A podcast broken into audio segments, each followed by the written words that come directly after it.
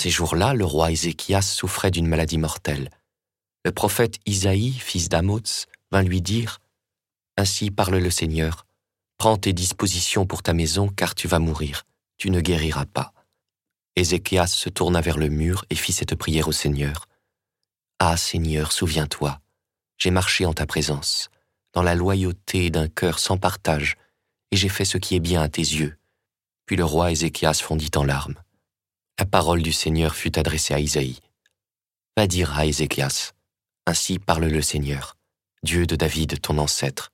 J'ai entendu ta prière, j'ai vu tes larmes. Je vais ajouter quinze années à ta vie.